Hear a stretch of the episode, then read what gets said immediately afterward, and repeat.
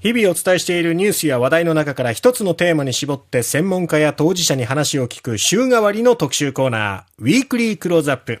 今週はリスキリングについて取り上げております。その第一人者にお話を伺います。自分のスキルをアップデートし続けるリスキリングの著者、後藤宗明さんです。今までのリスキリングをする前の時の、この Google のニュースに表示されているものが何かっていうことなんですけど、え僕なんかはですね、今はものすごくこのデジタルの分野とか、え、えリスキリングのニュースが出てくるんですけれどもえ、、はい。僕は格闘技が大好きで、格闘技のニュースが出ると必ず見てるので、はい。僕の Google のニュースは格闘技のニュースがいっぱい出てくるんですよ。でただそれと一緒にリスキリングをこう始めてからですね、ええアメリカの最新のデジタルの情報とか、こういうののニュースも今はちゃんと出るようになってきているので、うん。こうどんどんどんどん新しい技術が生まれたり、新しいサービスが生まれているときに、自分でそのもちろん調べに行くことも大事なんですけど、え自然に表示されるニュースとかを変えていくっていうのも、一つこの情報収集の仕組みを変えていくことなんですよっていつもお伝えしています。え。はあ。ただ、そういう自分の好むニュースに囲まれると、いわゆるこうフィルターバブルのような状況になるわけですけど、はい。そこでちゃんと客観的に自分を見る目も持っておかないといけないですよね。はい。なのでもちろん自分があの興味関心のないニュースを見るために違うニュースを見るということももちろん重要ですし、うん。ただ、その自然と目に触れる情報に対してそのデジタルの情報がこう増えてくるっていうのは、リスキリングという目的ではとてもやりやすくなっていくかなっていうふうに思いますね。知らず知らずのうちにまたその専門分野に明るくなっていくというか、はい。知識が増えていくことにつながっていくわけですね。あ、でもすごくわかりやすいプロセスですね。はい。そもそも後藤さんはなぜリスキリングを始めようと思ったんですか？そうですね。僕自身は40歳の時に残念ながら仕事をクビになりまして、はい。でその時にこれからの人生どういうふうに歩んでいこうかなと思った時に、40歳まで全くデジタルとかテクノロジーの分野のことをやったことがなかったんですね。えで、すごくその自分が興味関心を持っていた分野が社会問題をあのビジネスで解決する社会起業家っていう分野に僕はすごく興味を持ってましえ。て。はい。で、アメリカなんかではこの社会起業家という分野もあのデジタルとかを使ってサービスを展開したり、え組織を大きくするなんていうことがちょうど始まっていたので、自分もそういった分野で仕事をしたいっていうふうに思っていたのでえ。、はい。これからやっぱりデジタルとかテクノロジーを分からなければいけないなと思って、40歳から実はキャリアチェンジをしようと思って頑張ってきた。これがリスキリングの一番最初のきっかけだったんじゃないかなっていうふうに思います。はあ。その全く手を出してこなかったそのデジタルの分野に取り組んでいくことで一番こう大変だったところってどんなことですか？全く会議に出て会議の話してる内容が分かんなかったことですね。はあ。外国語を聞いてるような感覚ですかね。もうまさにそうですね。なので、ノートの右側にちょっと枠を作って、分からない言葉があった時に、ずーっと右側にたくさん書き出すんですよ。はあ。でもちろん会議の議事録というかノートももちろん取るわけなんですけども、えで、あの、家に帰った後に、え。うんその単語を自分で調べてええ。っていうので、どんどんどんどん復習をしていって、はい。でこれをずーっととにかく毎日やっていったんですよ。え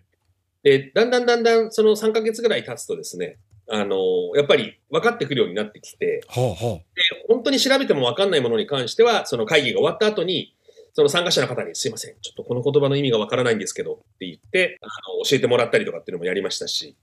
あ。はあ。で、だんだんだんだんそういった形で、ベースとなるその知識みたいなものが分かってくるようになると、ええ。今度は少し会議とかでも発言とかがこうできるようになって、はあ。それがやっぱ一番最初の僕の経験なんですよね。それが今のようにリスキリングについて明るくなったっていうのはどのくらい時間かかったんですか？実は僕自身はいろいろ一生懸命その仕事をやっていたんですけれども、ええアメリカの結構会社とかで働いていたので、えやっぱり業績が悪くなるとそのレイオフって言って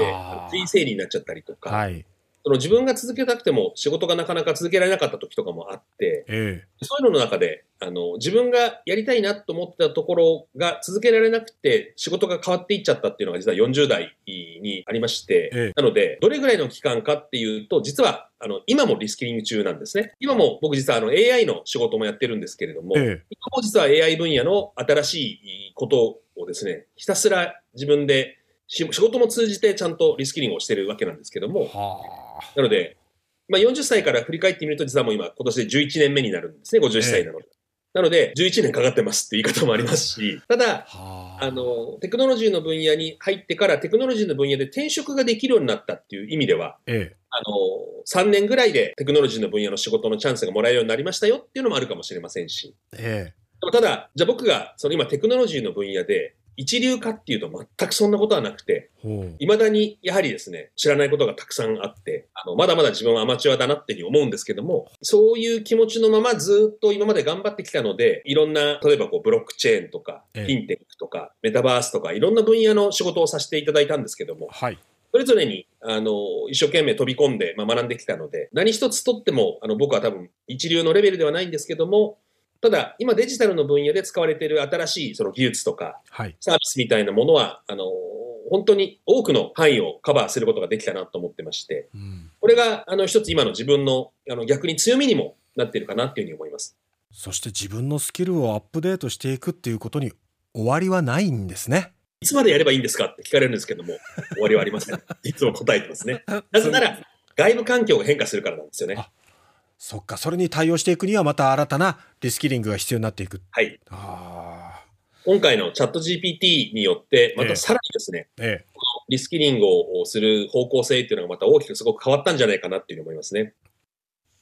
もうどんどんデジタルのツールって進化していって、はい AI も進化していき、今話題となっているチャット GPT のね、はい登場などもあって、またそれに対応していかなければいけないってなると、常にやっぱりアップデートしていかないといけない。ねつまりは終わりがないということになるんですけどもね。はいはい。えー今日はですね、リスキリングの第一人者、後藤宗明さんに話を伺いました。